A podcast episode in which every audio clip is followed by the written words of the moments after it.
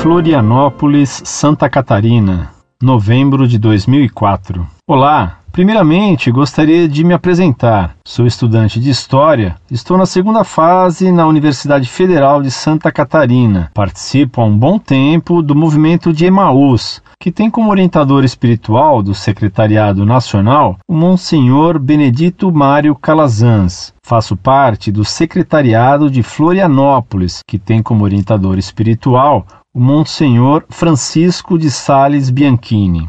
Como você mesmo deve ter notado, professor Orlando, o curso de História possui muitas pessoas que não acreditam em Deus e muitos que são totalmente contrários ao cristianismo e principalmente à Igreja Católica. Infelizmente, este curso forma, na sua maioria, pelo menos em nosso país, professores de História. Na minha passagem pelo ensino de primeiro e segundo grau, pude observar como os professores podem influenciar os alunos e como professores de história, que são formadores de cidadãos, podem perverter com suas ideias a opinião de toda uma turma sobre a Igreja Católica. Pensando nisso, quis ser professor de história, a fim de poder passar uma ideia boa, para não dizer positiva e acabar causando um mal entendimento, do catolicismo. Ou melhor, para ao menos não influenciar a opinião sobre a Igreja Católica dos alunos. Também me fascina o fato de passar conhecimento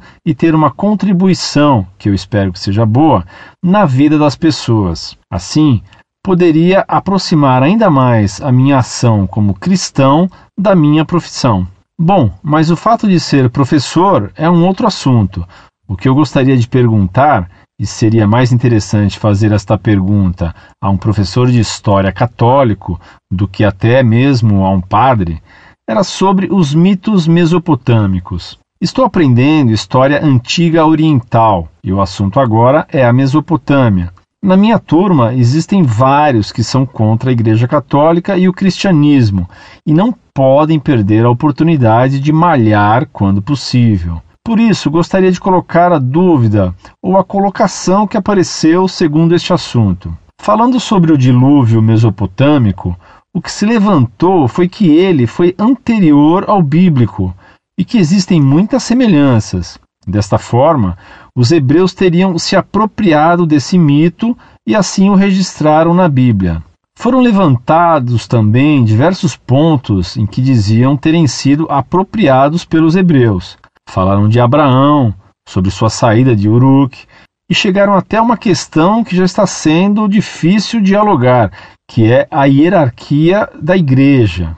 Agora, estimado professor, veja só o que minha professora falou constata-se que o desejo ou os quereres dos cristãos de hoje se diferem dos primeiros cristãos. Gostaria desta forma que você, com seu vasto conhecimento histórico, me ajudasse com estes temas que são realmente conflitantes e que fazem com que aqueles que são católicos, mas que não têm uma, vamos dizer, fé bem estabelecida, se confundam e saiam da igreja. Creio que isso tudo não me afetaria, pois a primeira dúvida que tivesse iria buscar ajuda em boas fontes católicas. Porém, nem todos têm a graça de participar de um movimento tão maravilhoso como eu participo e podem fraquejar. Nós católicos precisamos defender nossa fé e por isso admiro muito o trabalho de todos vocês. Por isso, você poderia fazer a caridade de escrever algo sobre isso tudo que falei e principalmente me indicar ou também escrever algo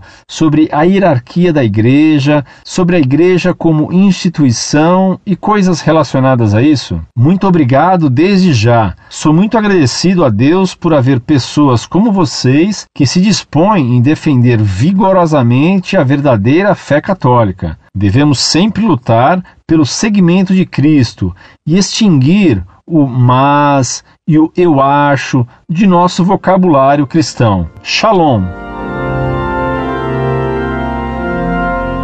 Prezado Salve Maria, muito agradecido por seus generosos elogios ao nosso site. Sua carta alegrou-me muito porque, quando muito jovem, decidi ser professor de história exatamente para defender a Igreja Católica das calúnias infames que se assacam contra ela. Fiz de minha vida de professor uma contínua luta pela defesa da fé. Deus abençoou o meu apostolado com inúmeras conversões. Embora aposentado, continuo dando aulas e conferências gratuitas para defender a Igreja Católica e para converter os moços, hoje completamente abandonados. É claro que isto me trouxe muitos inimigos. Todos os inimigos de Deus se tornaram meus inimigos. E isto é a minha honra. Mas, se tenho amigos no colégio, serei amado amanhã. E ainda que não fôssemos amados, teríamos cumprido nosso dever. Assim só posso me congratular consigo por seu bom desejo de ser professor de história para combater os inimigos de Deus e suas calúnias.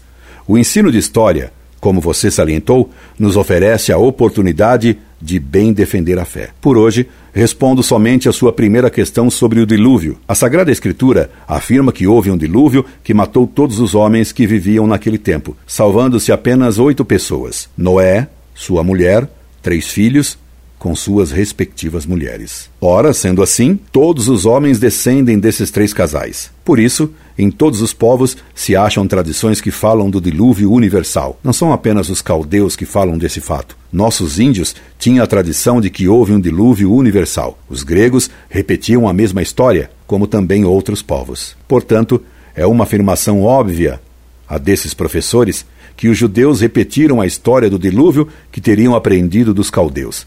Se Abraão era caldeu, ele conhecia essa tradição do seu povo e, naturalmente, a transmitiu a seus descendentes. Nada mais natural. Nem por isso o dilúvio seria falso. Sobre a questão a respeito da hierarquia da igreja, não me ficou clara a sua dúvida. Você quer a justificativa de que a igreja tem que ser hierárquica? Para mim seria um prazer, você não calcula quanto, responder a essa questão, que sendo mais extensa, deixo para outra missiva. Incorde Jesus Semper, Orlando Fedeli.